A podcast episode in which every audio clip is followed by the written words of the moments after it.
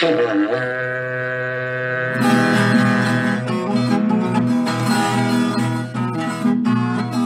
Aí, pessoa! Seja muito bem-vindo, muito bem-vinda ao CanivetCast, o podcast da Nutripura, nutrição e pastagem, que tem como obrigação preparar o pecuarista para o futuro, elevando o patamar da pecuária brasileira. E nesse episódio aqui nós vamos falar sobre o papel da pesquisa no avanço da pecuária. Para falar com a gente sobre isso, eu tô aqui com os responsáveis pela pesquisa da Nutripura, que são o Lainer Leite e o Leandro Martins. O Lainer é médico veterinário pela Universidade Federal de Goiás e o Leandro é zootecnista pela Universidade Federal de Viçosa, nossa querida UFV, onde também cursou seu mestrado e doutorado em nutrição e produção de ruminantes, sendo que uma parte do seu doutorado foi lá na Universidade de Queensland, foi ver os canguru lá na Austrália.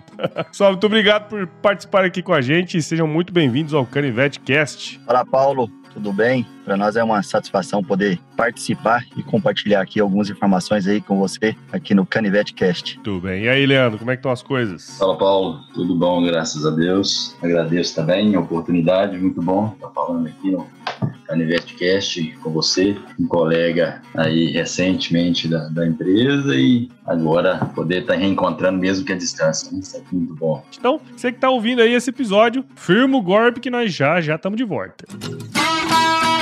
Você ouve agora Agro Resenha Podcast. Aqui, a porteira não tem tramela para quem busca se informar sobre assuntos ligados ao agronegócio. apresentação, Paulo Ozaki.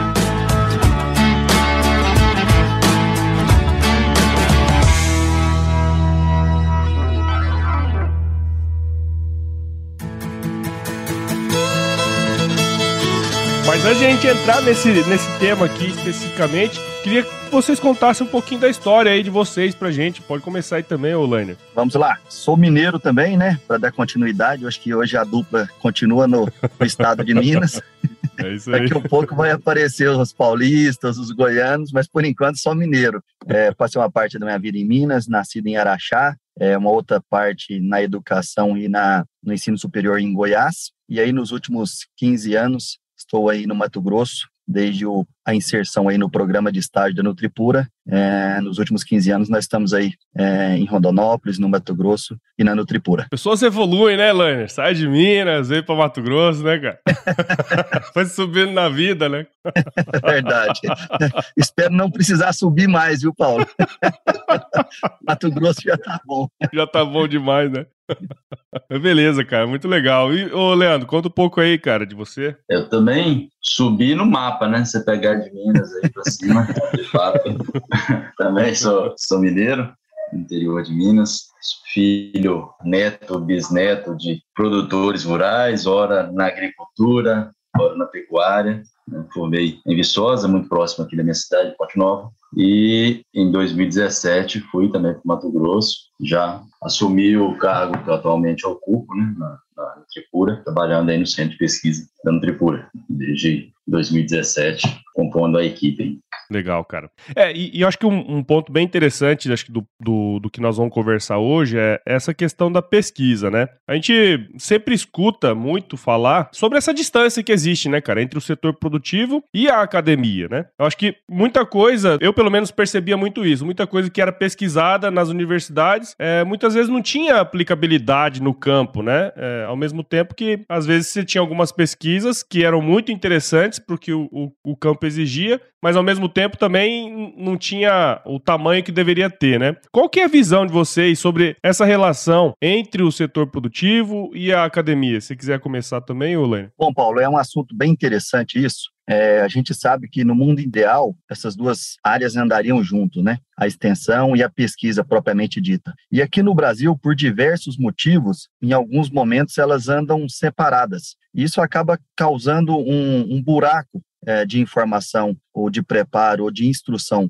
no campo que faz com que isso seja um fator que impacte negativamente no sistema de produção dos produtores rurais. É, a gente sabe que é muito importante e algumas faculdades, nós temos algumas faculdades que fazem isso um pouco mais uh, bem feito, um pouco mais próximo, um pouco mais utilizando os recursos que tem naquela região para poder preparar e instruir os produtores daquela região. Mas mesmo assim a gente percebe que, é, de modo geral, no Brasil, é, a gente tem um espaço bastante de evolução nesse sentido, e por esse motivo diversas é, empresas têm buscado outras formas de buscar informação, buscar pesquisa para poder suprir esse buraco aí que tem é, e esse distanciamento que tem entre a pesquisa e a extensão rural. Sim, é, e é interessante porque você pôde visitar várias universidades lá nos Estados Unidos, né, Lainer? E o Leandro também, né, cara, teve a oportunidade de ir para a Austrália para pesquisar, né, para estudar também, né? E qual que é a sua visão, Leandro, dessa questão, assim, cara, tendo essa experiência, né? É, o que o Lainer falou é bem dentro do que eu penso, né? A gente, dentro do, das universidades do Brasil, é, a pesquisa, ela passou a ter um certo distanciamento com a extensão, né? Eu acho que o grande gap, na verdade, no Brasil é a extensão, quem faz esse meio de campo. E os órgãos de fomento à pesquisa, né? Os órgãos públicos de fomento à pesquisa, eles classificam, né? Então, as melhores instituições são aquelas que publicam em revistas de maiores fatores de impacto. Né? São os ditos bons artigos.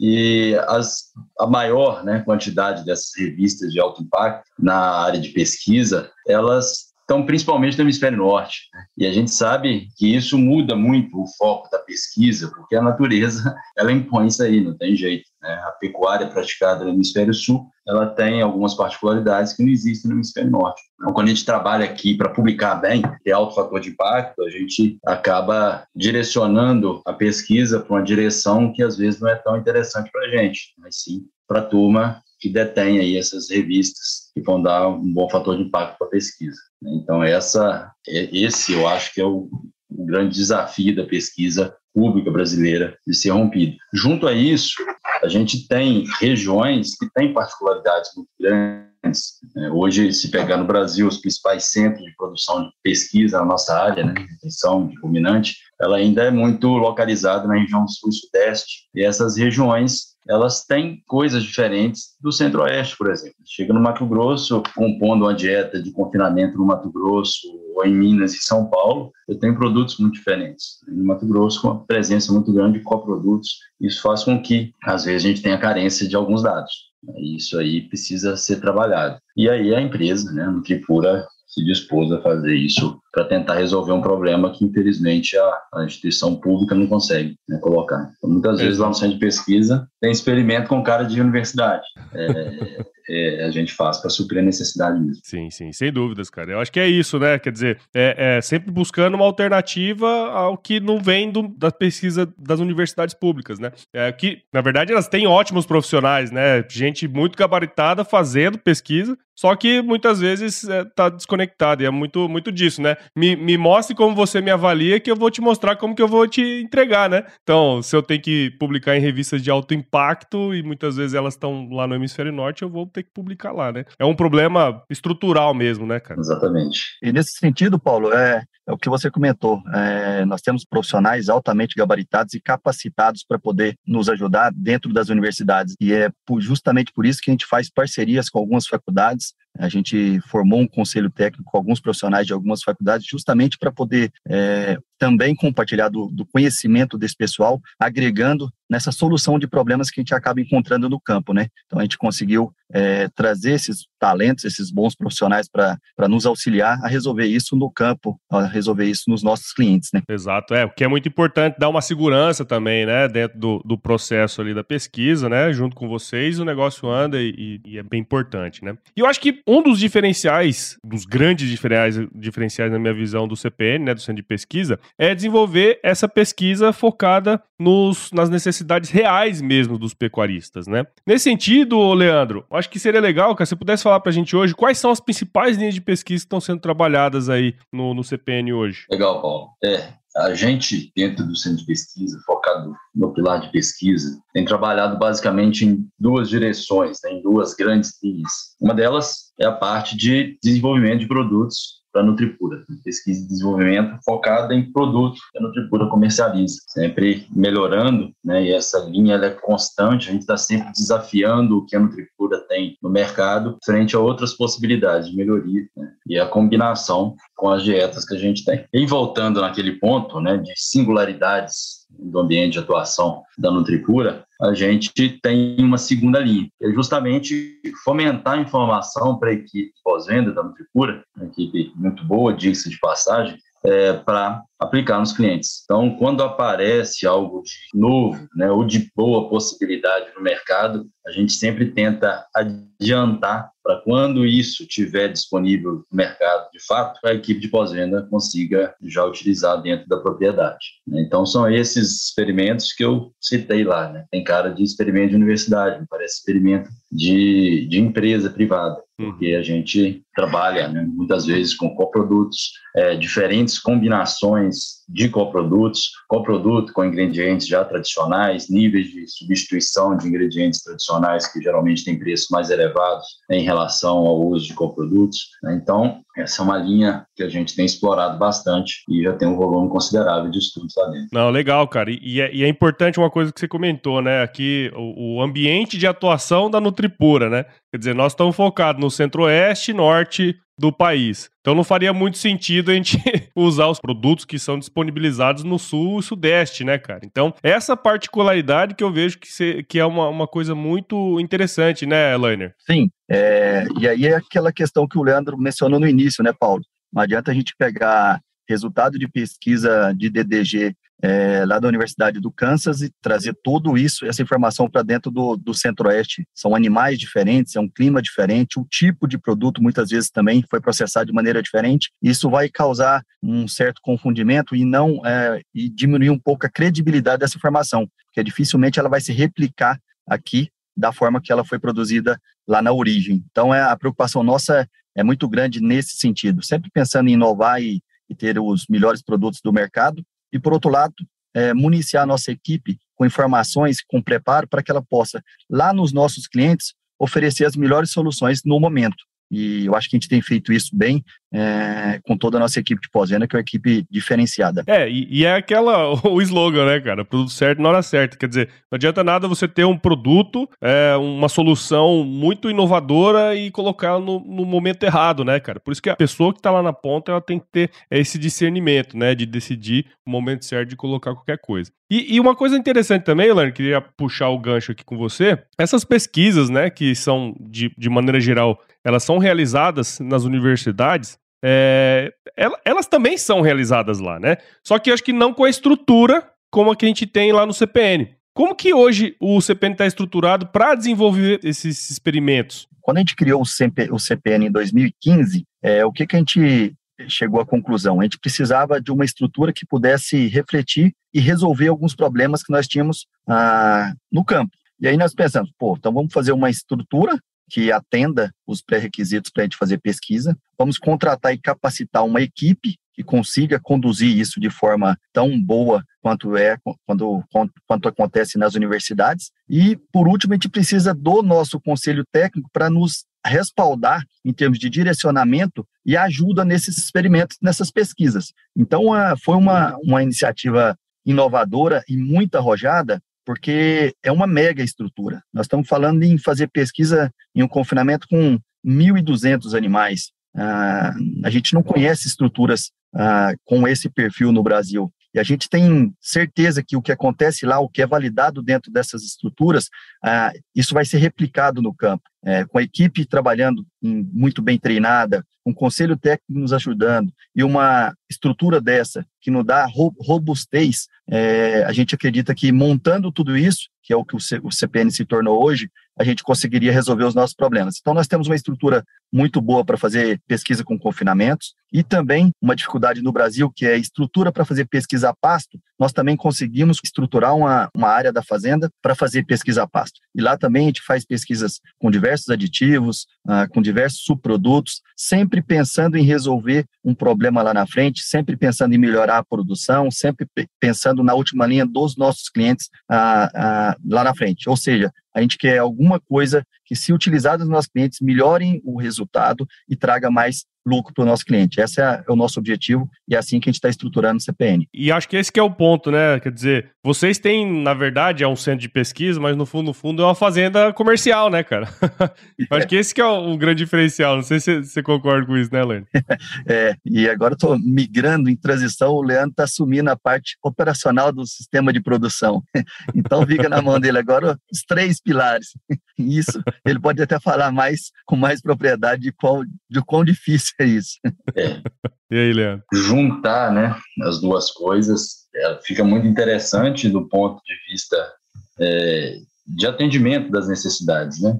Que o centro de pesquisa se propõe, porque é uma fazenda, então quando um cliente vai lá, ele, ele consegue com muita facilidade associar o que a gente faz com a possibilidade de ele fazer na fazenda dele também, porque não tem nada muito distante do que ele faz lá, a estrutura de confinamento é uma estrutura de confinamento muito similar a dele, né, o pasto e tudo mais. É, então isso é muito bom. Por outro lado, né, o controle, o rigor científico que deve ter, né, ele, ele dá um pouco mais de trabalho né, do que trabalhar com um número menor de animais, um número menor de repetições, isso aí traz algumas vantagens, mas a dificuldade de controlar é muito maior. E a proposta é justamente ter esse rigor científico, né? não é fazer o tal do teste de campo, onde eu vou lá é. no cliente, separo duas baias e dou um tratamento para cada baia. A ideia é seguir todas as premissas de um delineamento experimental e executar os experimentos. E aviar as, os dois pilares, de fato, é um desafio grande. Tem muita gente envolvida, né? o tamanho da, da fazenda, se fosse só comercial, não ia ter aquele tanto de gente. E isso acaba dificultando um pouco. Mas uma vez todo mundo remando na mesma direção, o negócio funciona bem. E tem funcionado muito bem, produzindo dados com N grande, né, Paulo? Então, assim, é uma segurança muito grande dos resultados que a gente tem tem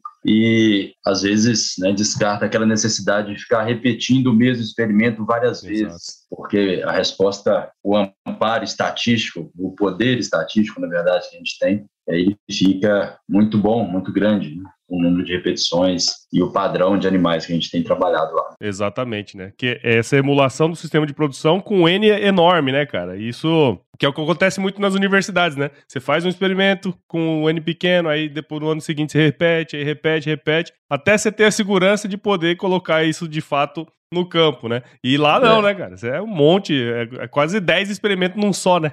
É, não dá para ficar perdendo esse tempo, né?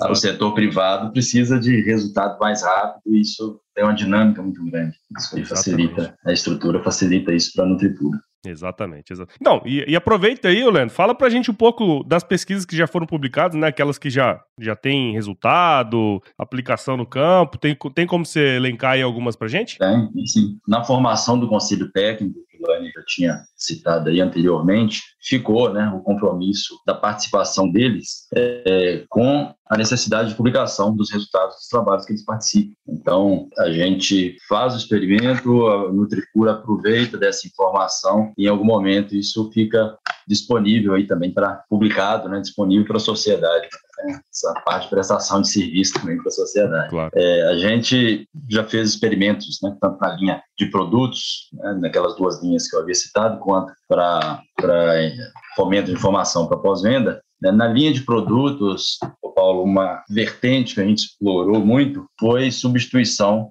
de dos antibióticos ionóforos, são hoje os mais tradicionalmente usados, né, pelo custo principalmente, por opções naturais que poderiam né, ter o mesmo resultado, não ter a necessidade e nem risco né, de utilização é, futura aí, caso fosse banido a utilização de onóforo, por exemplo.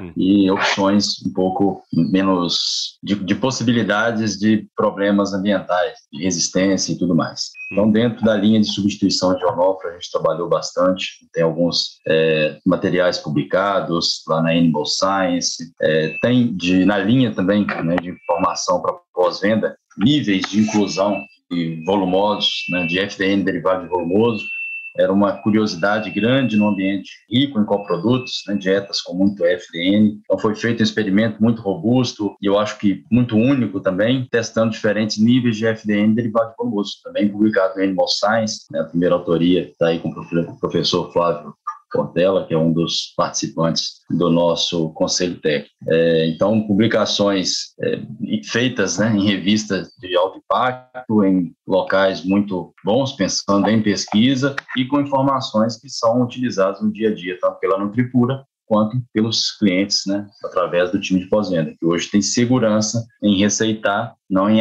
com base em achismo, mas com base em ciência e com experimento feito ali no quintal de casa, vamos dizer assim. Isso é interessante, né, cara? Porque, assim, é, uma coisa que você comentou que a gente não tinha falado antes é essa necessidade, muitas vezes, que o conselho técnico...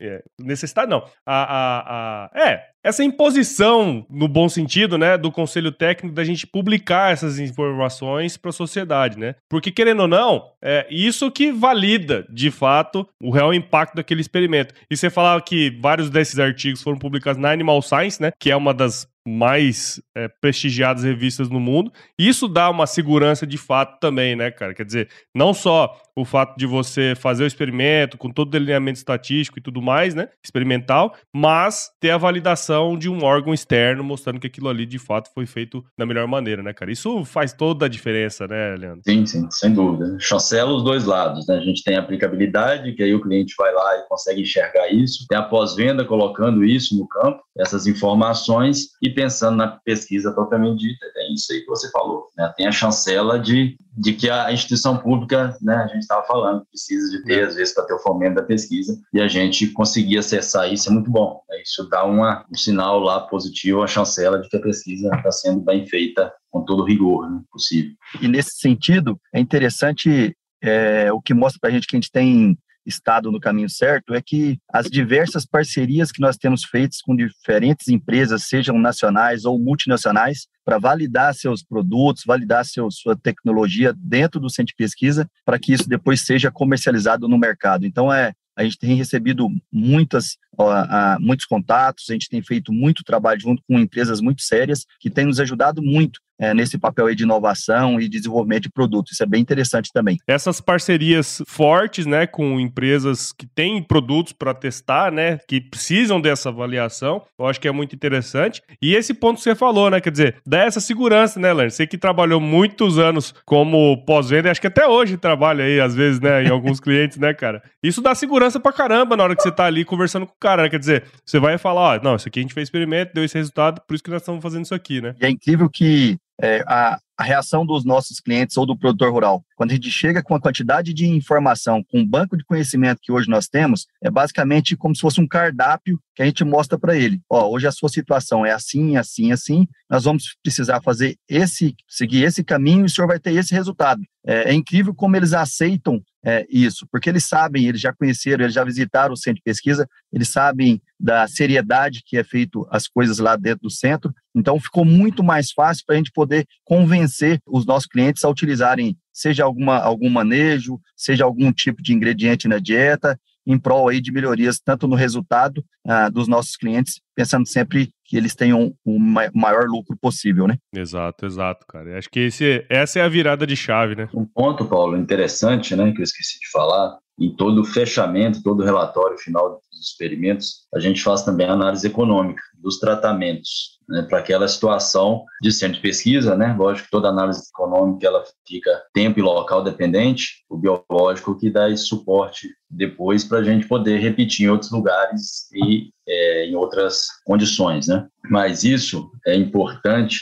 é principalmente na linha de práticas é, e de utilização de coprodutos, né? Naquela linha de fomento lá para pós-venda, porque além do biológico, o econômico vai junto. Então, o cara consegue ver a vantagem de utilizar ou não aquele, aquela, aquele tratamento né, que vai ser transformado em prática dentro da propriedade dele. Né, o impacto que isso tem. Ano passado a gente fez um experimento com diferentes densidades animais dentro da mesma baia, né, no período de águas. Então, informação que era extremamente importante, a gente tem uma base de literatura que fica um pouco travada, a gente jogou um pouquinho para cima, outro para baixo, tem toda a análise econômica desse impacto, ou análise individual, ou análise é, individual, que eu falo animal animal, ou a análise de confinamento como um todo. Então, hoje o cliente da Nutripura tem acesso a essa informação para poder decidir, né? baseado em saúde, na parte toda a parte sanitária envolvida também, o impacto que isso causa lá no fim da linha no bolso dele. E, e, essa é uma informação valiosíssima, né? Quer dizer, muitas, muitos pecuaristas hoje, confinadores, tentando é, alongar o ciclo, né?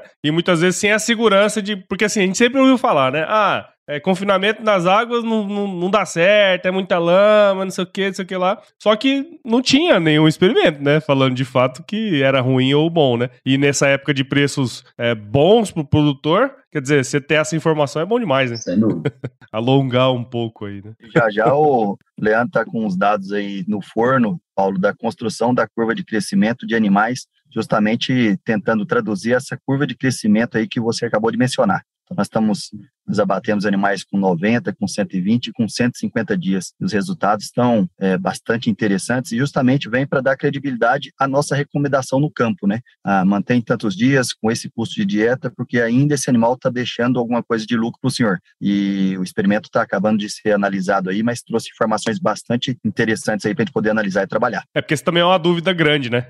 Quanto tempo que vai deixar mais? O preço versus o desempenho, né? Então tudo isso Exatamente. influencia, né, cara, na hora de tomar decisão ali. Legal, cara, legal. Muita coisa boa aí para vir ainda, né, meu? Não, tá vindo aí, tá em breve, tá tudo no forno. Informações boas aí para serem utilizadas agora. Enquanto aí, meus cabelos estiver ficando branco e os do Leandro estiver caindo, é porque a gente tá produzindo, viu, Paulo? a produção tá acelerada, como você pode ver aí. É só o Leandro fazer um filho que fica sem cabelo e cabelo branco que restar. Né? Verdade. Dando uma segurada por isso aí mesmo. Ver se mantém o cabelo um pouquinho mais tempo. Né? É que mineiro, você sabe, né? Ele é aquele mineiro tradicional, né, Paulo? Aí tá fazendo conta ainda. Fazendo... Se você fizer conta, você sabe que, que não faz filho, né? Que se aí... fizer conta, não faz. Não faz nunca, cara.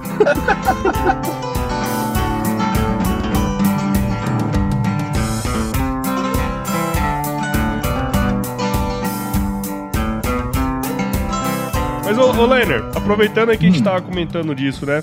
Eu vejo, assim, que a pesquisa, ela é uma base para uma pecuária próspera, né? Aquela pesquisa aplicada, isso que nós estamos falando aqui hoje, né? Só que uma coisa que eu vejo, assim, eu queria é, saber um pouco a sua opinião e depois também puxar um pouco do Leandro aí, que é o papel das pessoas nesse processo, né? A gente falou aqui várias vezes, ah, a pesquisa disse isso, a pesquisa disse aquilo, a gente tem resultado assim, assim, assado. Só que no fim das contas, é, lá na ponta é o cara que vai, vai chegar com essa informação lá pro produtor, né? Nesse sentido, o tendo em vista essa grande quantidade de conhecimento que vocês estão produzindo no CPN, como que a gente faz para que essa informação, esse conhecimento gerado, de fato, ele chegue lá pro pecuarista? Nós lidamos com um cliente, um produtor rural, que ele tem algumas características. Ele é trabalhador, ele é muito observador e ele consegue saber as suas ah, limitações e as suas dificuldades no dia a dia. É, quando a gente se propõe a fazer o que a gente está fazendo no centro de pesquisa, que é produzir informações para poder ajudar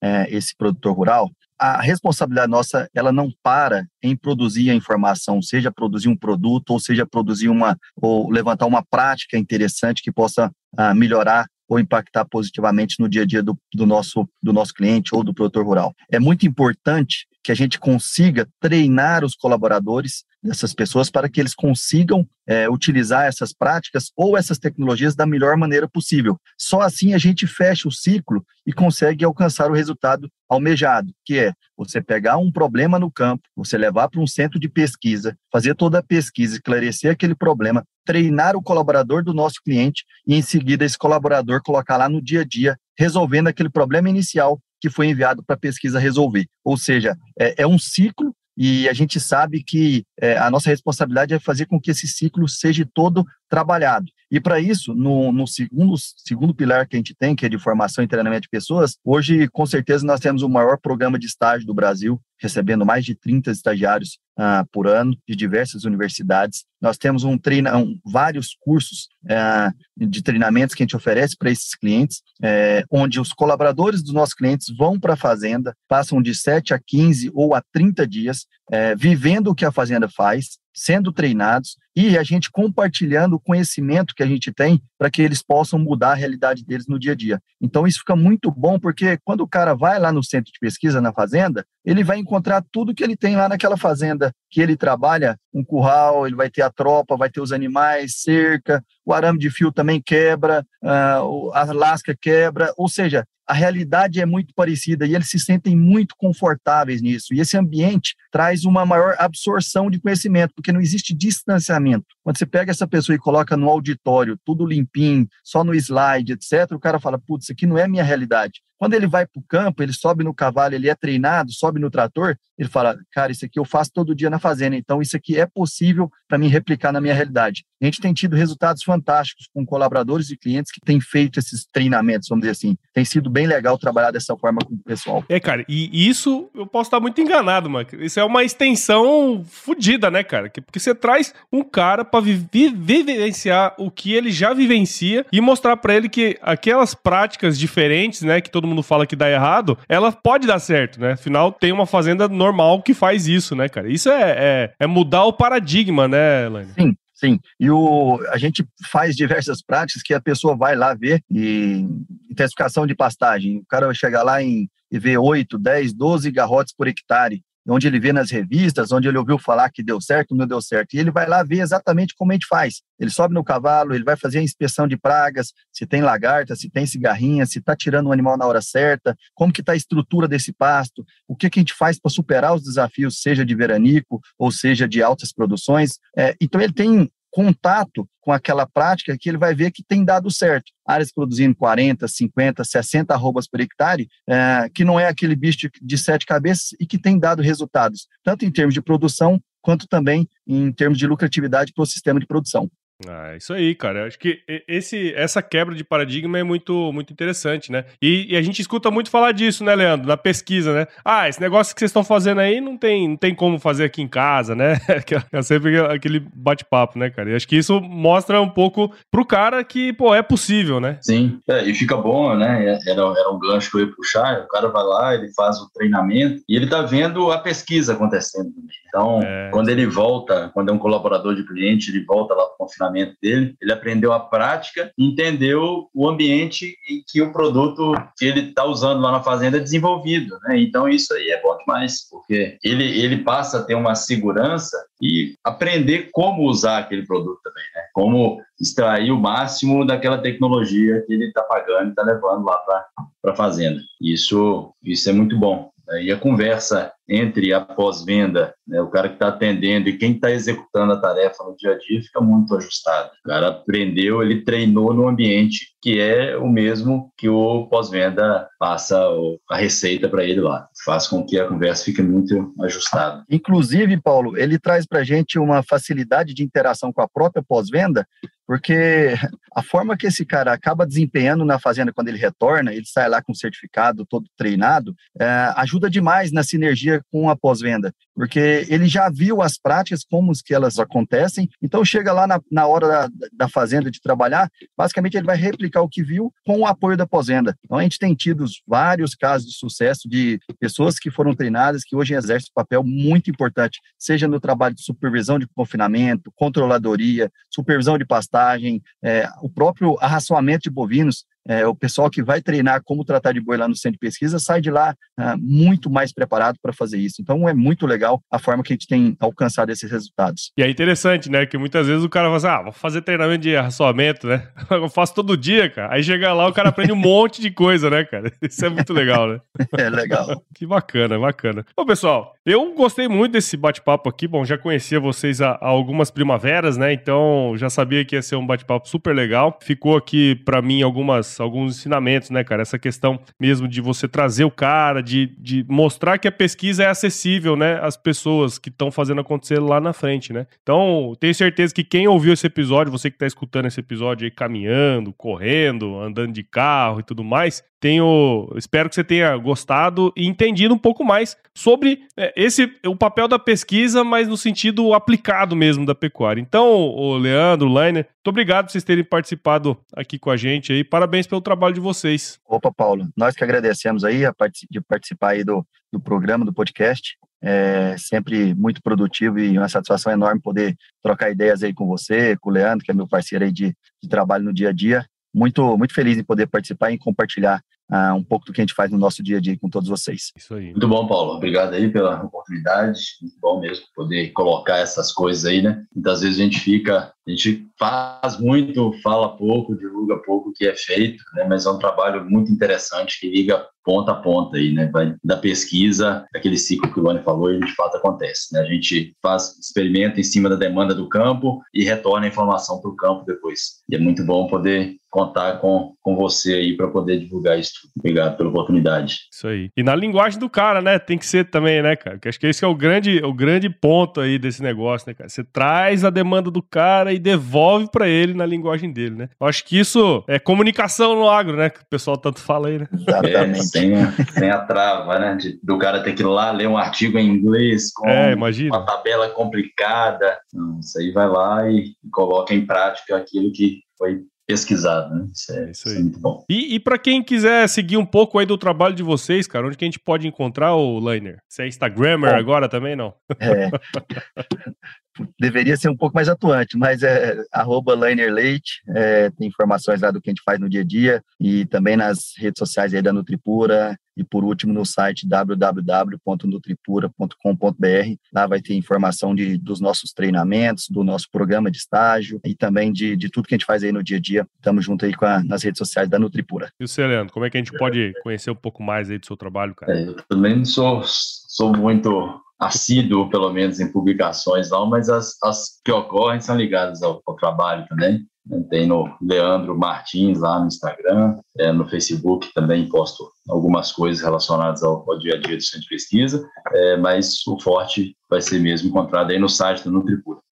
Tanto na, nas abas lá, falando do canivete, o blog está muito legal, né, Paulo? Você teve um papel importante lá na construção, muita informação interessante. E lá na aba do Centro de Pesquisa vão achar bastante coisa boa lá. Isso aí. Então, para você que ouviu esse episódio, e gostou, né, do que a gente conversou aqui, considere compartilhar esse, esse podcast aí com um amigo, uma amiga que vai gostar de ouvir esse negócio. O Canivete Cast, ele tá disponível em todos os agregadores de podcast, também você pode acompanhar aqui nos episódios do Agro Resenha. É, siga Nutripura aí nas redes sociais, basta buscar por Nutripura, arroba Nutripura, no Instagram, Facebook, LinkedIn e no YouTube também. E visite o site da Nutripura aí, o Leandro e o Lainer já falaram, né, o www.nutripura.com.br. Acesse lá o blog Canivete, você vai encontrar, na minha opinião, o melhor conteúdo técnico sobre pecuária aí na internet. Beleza? Então tá bom, pessoal. Muito obrigado aí pela participação de vocês. E se chover, não precisa molhar a horta, não, hein, cara. Muito bom, Paulo. E tá chovendo. Estão molhando a horta esses dias, não. Graças Nem a Deus.